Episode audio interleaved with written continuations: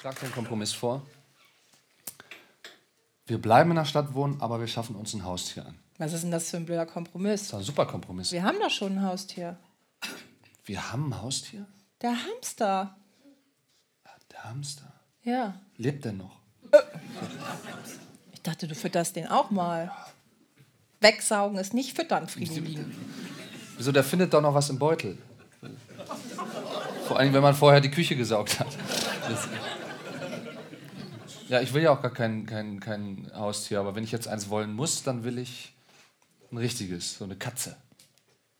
Katzen haben doch total die schlechte CO2-Bilanz. Vor allem Stadtkatzen. Achso, und, und, und Landkatzen spenden für Greenpeace.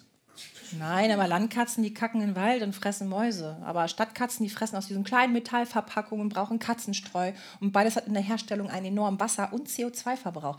Katzen sind unter den Haustieren die Klimakiller Nummer eins. Kommen wir nicht ins Haus. Ja, aber ein, ein Haustier ist doch auch ein Statussymbol. Und was sagt das bitte über unseren Status aus, dass wir einen Hamster haben? Ein Zwerghamster. Das ist ja noch besser. Ey, Alter, ich hab jetzt hier diesen Pitbull, Mann. Ja, Alter, und ich hab jetzt hier diesen Zwerghamster. Der heißt Rosine.